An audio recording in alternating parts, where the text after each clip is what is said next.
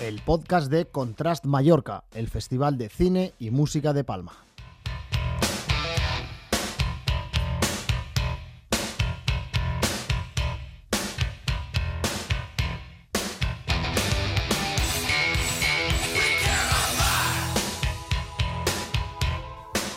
¿Qué tal? Y bienvenidos una vez más al podcast de Contrast Mallorca. Ha pasado un poquito de tiempo después de la publicación del último episodio y volvemos esta vez con una charla con Paul Ragman. Un Paul Ragman que, como ya muchos sabréis, estuvo con nosotros el día 25 de diciembre junto a Greg Hedson presentando el documental American Hardcore. Así que mejor no hablamos tanto nosotros y damos la bienvenida a Paul Ragman.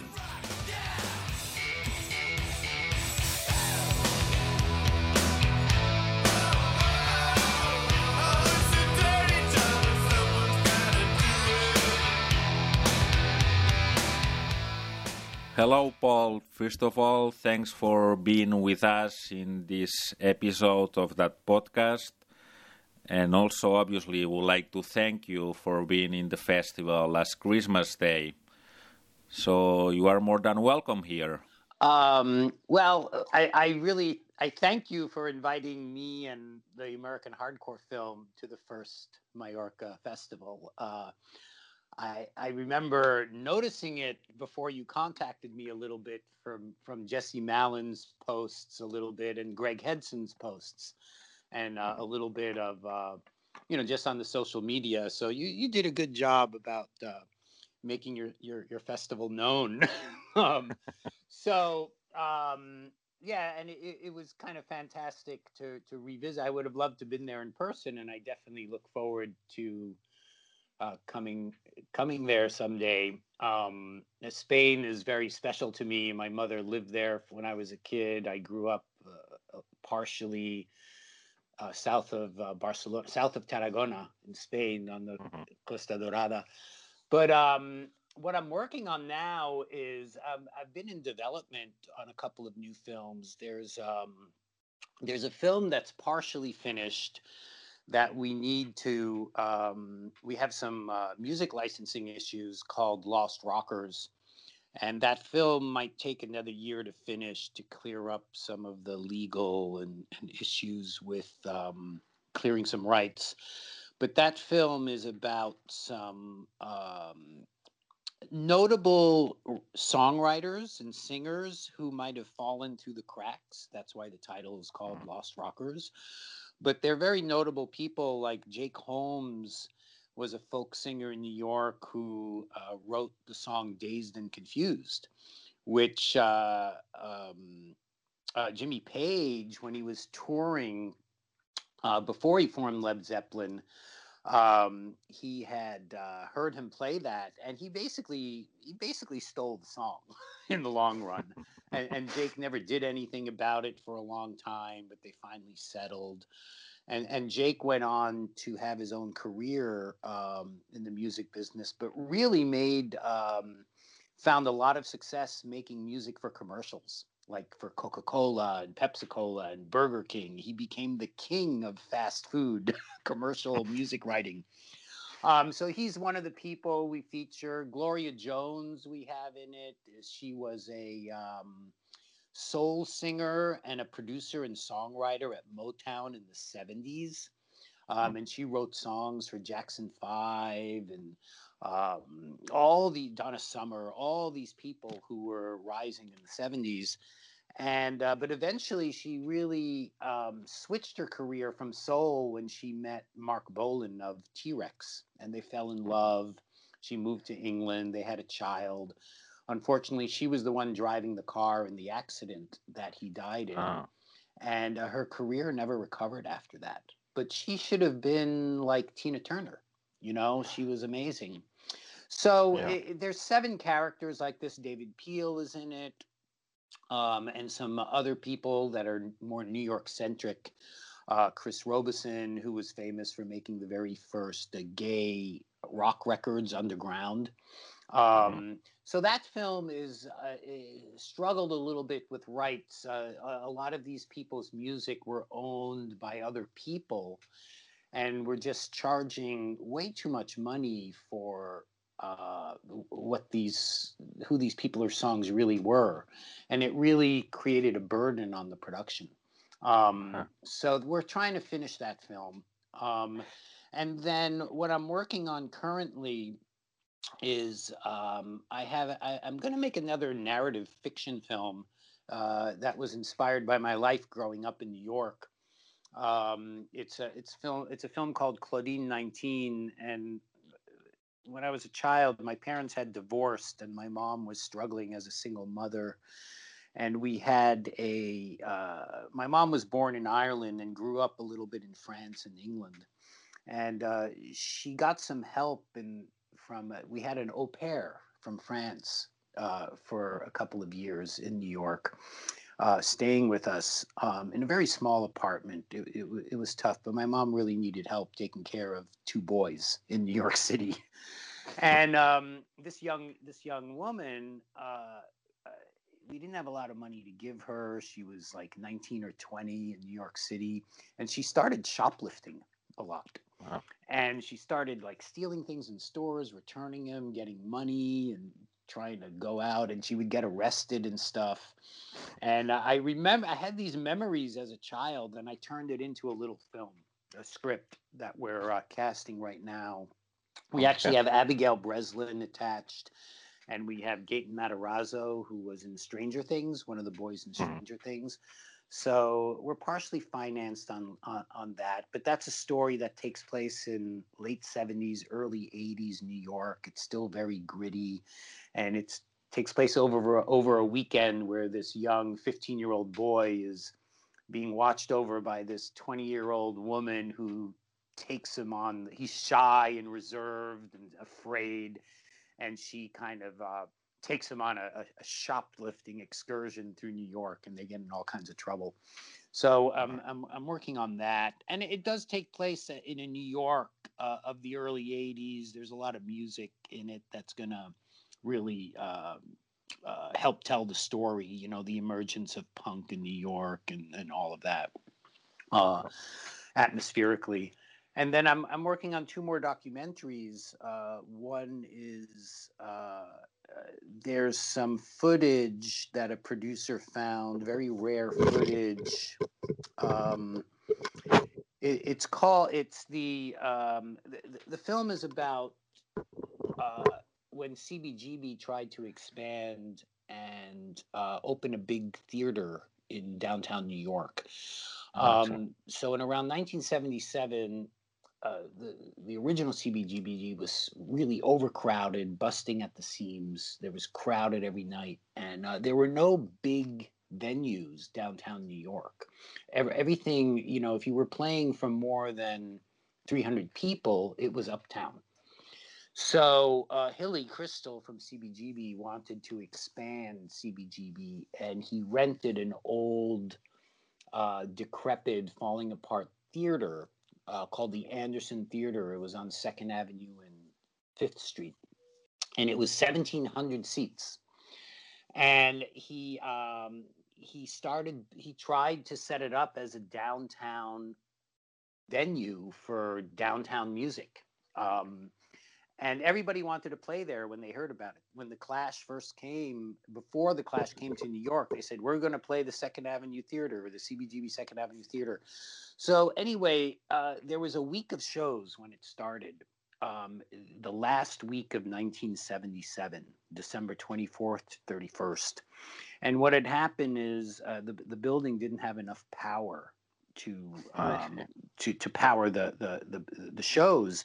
So the producer of the show decided his name was Bob Tulipan decided to get a film permit so that he could park a generator outside and they had to shoot the the film the show on video but it was really so that they could open the theater and, and power the whole building to have shows yeah. so this footage of of six six nights with um, Patti Smith, Talking Heads, De- um, the Dead Boys, uh, Dictators. Uh, uh, who else? Um, Tom Verlaine played. Richard Hell. Um, th- those were the bigger bands, and then some much smaller bands of the era. All played for this week to these shows. Uh, and Patti Smith rings in the new year, 1978, um, on December 31st. The footage has all this stuff of the, the fire department and the police trying to shut it down, and people negotiating with them on stage. Uh, people who remember going there remember that the building was freezing. There was no heat. The bathrooms were broken. it was really crazy. But this footage has been found, and um, we're going to try to uh, get some financing for this film. We're, we're pitching it now so that we can tell the story. It's kind of a little bit of forgotten history. Uh, a lot of people remember this moment of the CBGB Second Avenue Theater but it's not well known. And nobody has ever, ever, ever seen any of this footage. So there's that that I'm working on. It sounds like someone's exaggerating when they tell you the story. It sounds like, oh, yeah, you're just making it up. No, I've never seen anything like it. Uh, we've been listening a little bit of the trailer of American Hardcore documentary, the one you introduced here in, in Palma in the festival. So, when you start doing a documentary like this or some other, uh, what's the process you follow in the terms of you think it's the right way to do it? Well, American Hardcore was really about uh, in a way there, there was a personal side to American Hardcore. You know, everybody in that movie were my friends from when I was in college, in a way. Uh, when I was in college, my roommate was the uh, booker. He, he he he started booking hardcore shows when it was a very very small scene. So all these bands like DOA and Minor Threat and all these bands, they would like sleep on our floor. you know, when they came to yeah. town to play. Uh, I was I went to college in Boston, so um, t- to me, the retelling of that, uh, you know, we used uh, Steven Blush's book as the roadmap, kind of, um, and um, uh, we that was revisiting a personal experience um, and trying to tell a specific history of 1980 to 86 which is like the first wave the first generation. So with that film it was really about uh, we had the access to the, the right people. We knew them all. We knew we could get them on camera we had footage. I had footage that I had shot when I, I started becoming a filmmaker, partially because of hardcore punk rock. Um, I wanted to be part of the scene, and I, I and that's how I uh, started my career, uh, sh- filming these bands and turning them into music videos. And we also had I I was a filmmaker, and I had I owned all the equipment um, that we needed. So I think the two most important things for a documentary is, you know, having access to rare photographs and footage um, that not a lot of people have seen yet, and access to the people who are going to tell their stories that can then connect to a bigger story. So the, I think those are very, very important elements um, in order to pursue a, a, a, documentary and also knowing your audience knowing that there's an audience for it. Um, mm-hmm. i think the timing was right on american hardcore. It, that when we made that film it was kind of the 25th anniversary of hardcore in a way you know? It had been 25 all those bands of the first wave, you know, Bad Brains, and you know, we the film was released in 2006, and that was, you know, if you look at 1980 to 2005 or 79 to you know that was like a 25 year mark so that was a perfect timing to um, to tell that story with the um, CBGB uh, project, which is basically what we're calling right now is Last Days 77, because it's literally the last week of 1977. Um, again, it's having very rare footage and access to the people uh, to tell those stories. Um, so I, I, think those are the most important elements to have. You know, know your audience and have access to uh, the people uh, that the film will be about, and that there's um, archival footage available. And in all that process, probably you are listening some kind of music to relax or concentrate. So, what kind of music do you listen to when you are trying to get some inspiration or trying to get relax a little bit? You know, it would be surprising that you know, yeah, I listen to, I still listen to punk rock and stuff, but I've I've, I've heard those songs so much, and of course, I love them, and and and they represent my my youth and my past.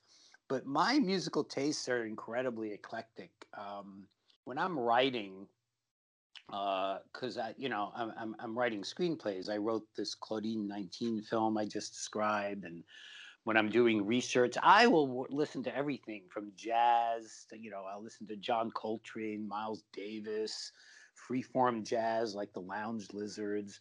I'll even I'll listen to classical. I, you know, I, I really try to. Um, uh, stay eclectic in my musical tastes. Um, you know, the power of music is so amazing that uh, I love just, you know, re-listening to music that I don't listen to often. Um, and and you know, if I'm if I'm reading or concentrating and writing, it's hard to do that listening to the Bad Brains. you know.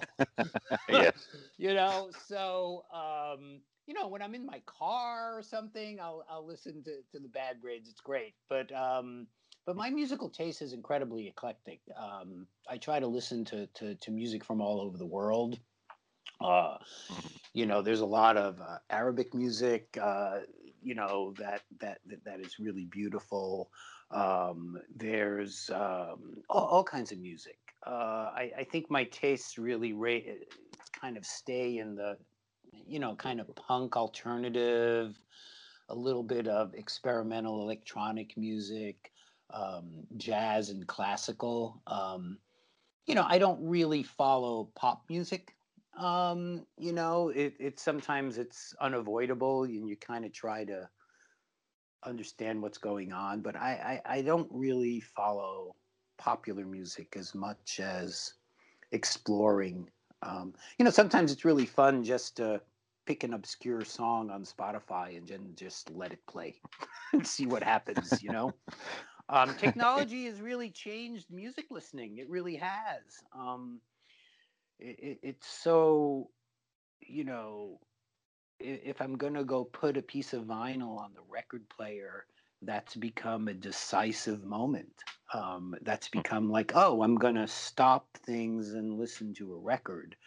Whereas in my youth, it was kind of like, oh, put another record on. Um, it's so much easier uh, to, you know, turn on Spotify or something yeah. and, and, and let it, uh, it's the new radio, you know. Um, and, and radio was important when I was really young um, you know you you know b- before the you know i'm of the generation that you know punk and everything broke when i was like in my teens in in high school uh, but before that you know when i was 10 11 12 13 14 i was into you know rolling stones led zeppelin all of that the doors all of pink floyd all of that music was playing on kind of the new rock radio. So uh, when I was in school and stuff, uh, there was radio that there was rock radio was kind of a big new thing, you know, and you got to discover a lot of stuff that way. But that's not true anymore. There's good rock radio in LA there's a couple of LA has good rock radio. You could actually turn on, find the station, and it's like rock, and that's so rare. I don't even think there's one in New York. I don't think there really is yeah. a good rock radio station in New York anymore. Yes, but nowadays, uh, mostly in America, you have uh, digital radio stations like Sirius XM where you can choose the music you like to listen to.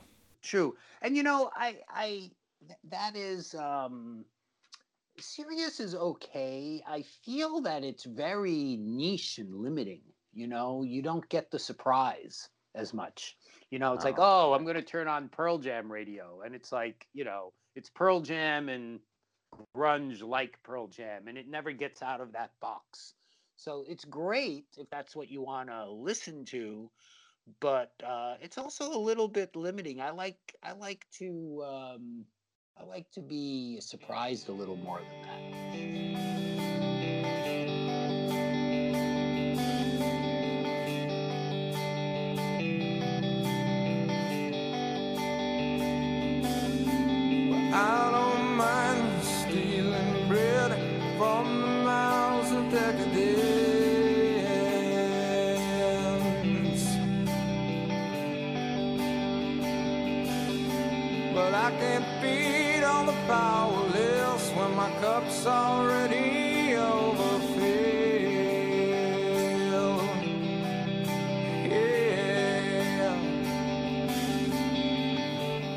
You just mentioned Pearl Jam.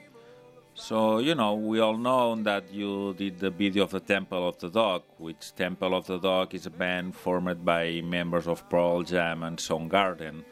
You did that shooting in Seattle. So, how was to work with them? the the the kind of peak of my music video career, you know, I started with uh, you know hardcore punk videos, um, you know, in the early '80s, um, which eventually found their way on an MTV. And you know, when I did the, I'm just I'm going to go back a little bit in order to explain the the Temple of Dog a little better. But you know, when I did Gang Green and Mission of Burma and the Bad Brains, you know, a, a lot of them were live and using live footage and uh, combining it with other footage that I, I would shoot on the side and there wasn't that I, I was really capturing them being themselves you know and a lot of the creative work was really in the shooting and in the editing.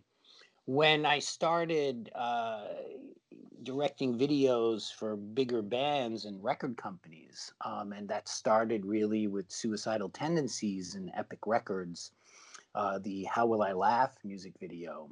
Um, all of a sudden, that became more scripted. You know, I was coming up with ideas.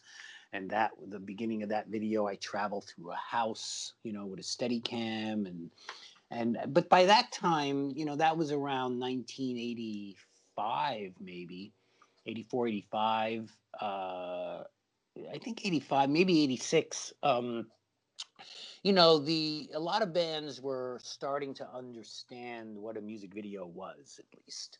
Um, so they knew that now, along with making a record, along with going on tour, you made a music video. And uh, yeah, they, they it's not like they had a lot of experience doing them, but uh, they got it and uh, and I was young too. I was still growing as a filmmaker. It wasn't like I'm some director who's made you know a hundred films and I'm the expert. So we're all kind of learning together.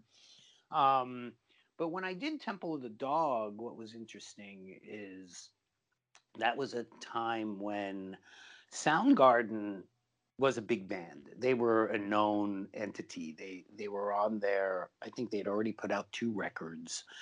Uh, they were really uh, uh, before Pearl Jam and Nirvana. They were really really were the Seattle uh, big band. Um, and uh, Pearl Jam, you know, these are guys who had struggled through several other bands, Green River, uh, Mother Love Bone. Uh, you know, tragically, Mother Love Bone was on a good course until uh, the singer passed away. And uh, the, the, the Temple the Dog record was a, a gift, an ode, a poem. Uh, it was about him. Um, so when it came to doing the temple, so the Temple of the Dog uh, video I got because the same managers were managing Alice in Chains, and I had made Man in the Box for Alice in Chains, which became a very successful video and and helped break the band, you know, make got them a gold record and all the MTV award nomination and all of that. So then uh, I got offered to work with the same managers who were managing uh, uh, Soundgarden and the band that was to become Pearl Jam. So uh, when I made that video, I really had to present myself as a director with an idea because uh, Chris Cornell and the guys in Soundgarden really didn't want to be in the video. They wanted more like a little film, uh, something more emotionally representative of the, meaning of these songs. Uh, the Pearl Jam guys wanted to be in the because they needed to be seen. They were starting a new band and they needed and they needed to find an audience. So I had to go up to Seattle. I went up to Seattle like a week or two before we shot, and uh, I really had nobody had an idea of what this video would be. And uh, I was I sat I, I met with the bands. We sat around and talked. And one day Chris was talking, you know, about how important and different Seattle is. Um, you know, uh, that the, the emergence of these bands and this music and how much he loves Seattle. And I said, well, tell me a little bit about Seattle. Where do you go? What are your favorite places? Where did um, where did you guys hang out? And he came, he showed me this park called Discovery Park, which was uh, where we shot the Temple the Dog video. And what was so fascinating about it, like all right next to each other, there was woods, there was a beach, there were uh, lots of weeds and vegetation. There was a lot of um, very different looking locations, literally right next to each other. So it made that, that that the idea of putting them in in their native environment to sing the song uh, everybody liked. And everybody got to be in it but they weren't in it in a very traditional way. I, I was able to uh, you know pitch them on the idea of let's make something a little more organic and emotional. And uh, we had a beautiful day. I woke up that morning it was snowing. Then the snow stopped and then it was raining and then it was overcast and then the sun came out and then at night, when we were in the woods at the end of the video, it started hail. There was a hailstorm. Uh, so it had crazy Seattle weather. Uh, but that end, that video ended up being really beautiful and, and powerful, and I'm very proud of it. You've been working with a lot of bands like Kiss or Joan Jett, even Roger Waters. I'm sure you had like a lot of funny and curious moments doing video clips. Oh gosh, there's so many um, uh, stories. Uh, there's a couple that come to mind. So I remember with Pantera uh, when I did the, the first. Uh, so I did, I did five Pantera videos um, over two records plus a home video for them. Um, so the the first record uh, was uh, there was three live videos, and then there was Cemetery Gates, which had a little bit of conceptual elements, um, and those were all very easy to work with. Um, I shot them in Dallas and a little bit in Los Angeles, and you know the the, the band was young and breaking. You know that record just broke out instantly and uh, I, I, I, you know, I love the, the, live. One of my favorite videos I did, even though it's live, is uh, "Cowboys from Hell."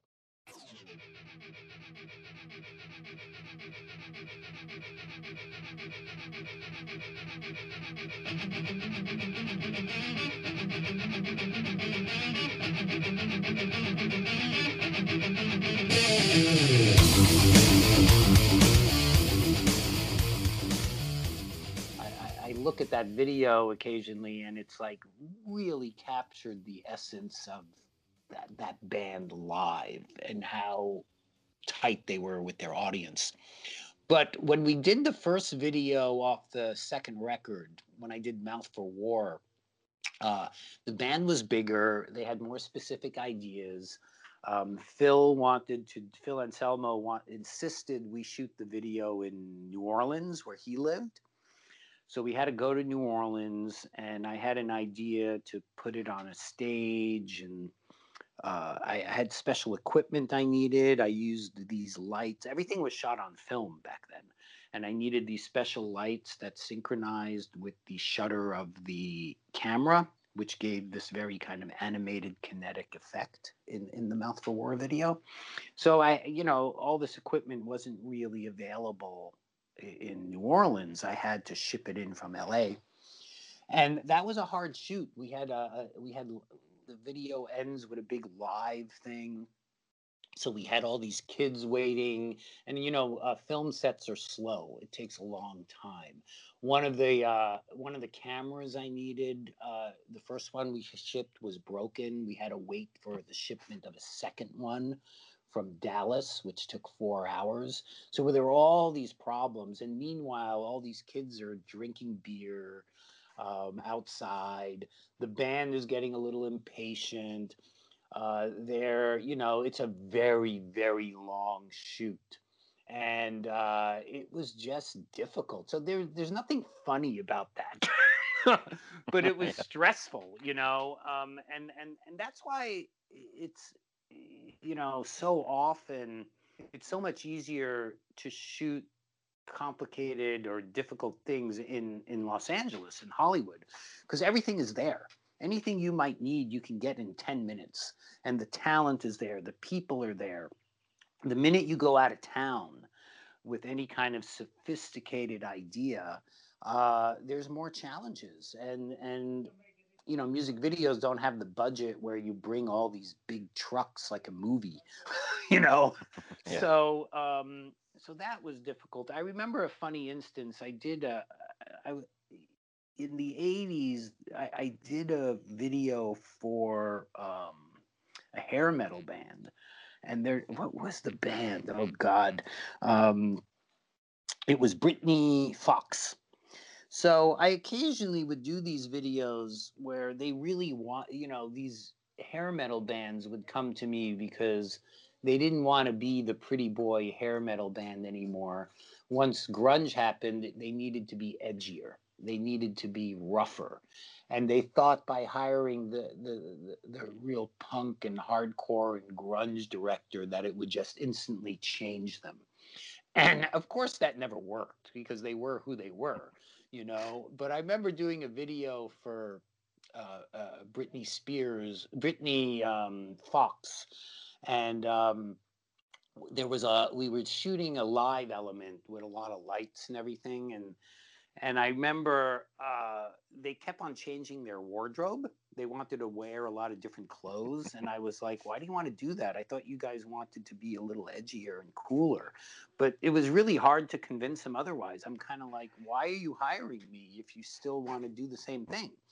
So, anyway, I remember I, I, I had uh, a camera set up where there was going to be a lot of movement. And I really wanted them to move around the stage a lot and the, the, the guitar player came you know changed his pants and his shirt and he comes back on stage and i go okay i need you guys to run around a lot and move a lot in this because i have this camera on a crane and it's just going to be exciting. And he goes oh i can't move in these pants. They're too tight. You know? And I, I i mean it was the last thing i was thinking about so i remember that was pretty funny. Um you know so it was uh you know, it was an interesting time um, in, those days when MTV was at its peak and so much rode on uh, a, a, music video. A music video could make or break a band.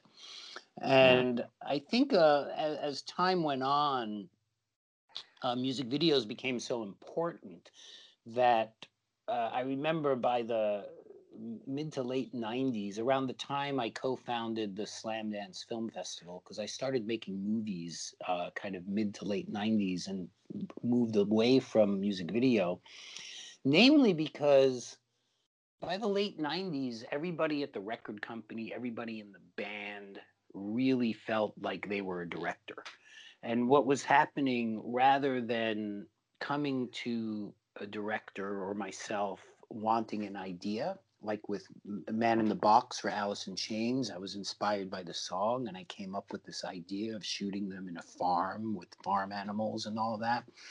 Then, you know, by the late 90s, the record companies and bands would come to me and go, Oh, we want to do a video where we're in a car and there's like sexy girls and there's this and there's that. And I'm like, Well, that's not what I do you know, I'm, I, I, I really go off the music. I try to find a story. I try to find a, a vibe, tone, a mood.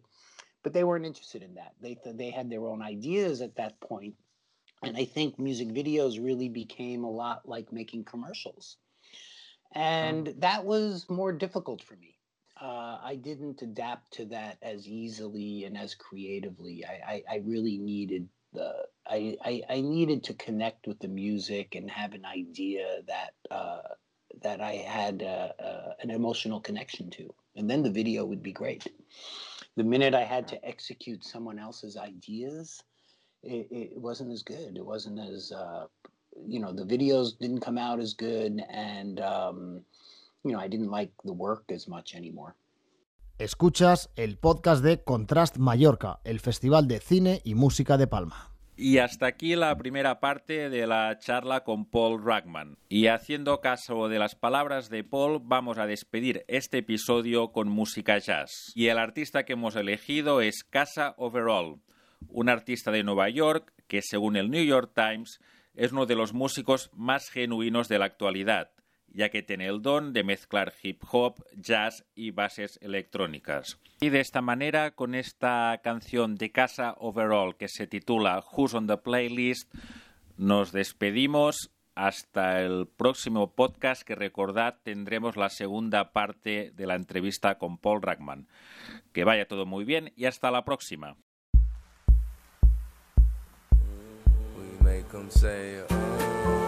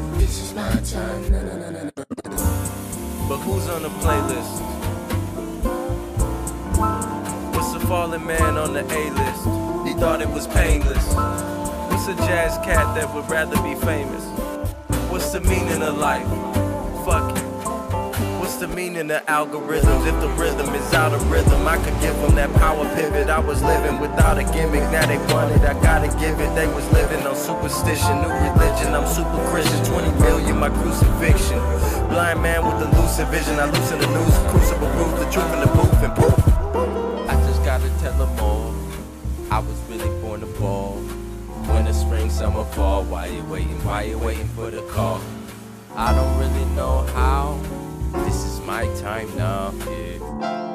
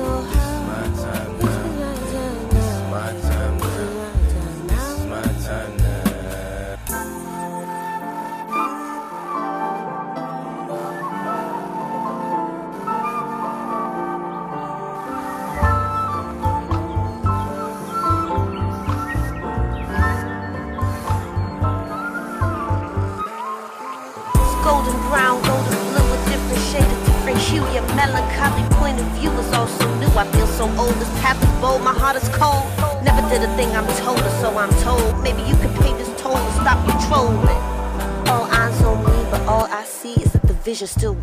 I just gotta tell them all. I was really born to ball. Winter, spring, summer, fall. Why you waiting? Why you waiting for the call? I don't really know how. This is my time now. Yeah. This is my time now. Yeah. This is my time now.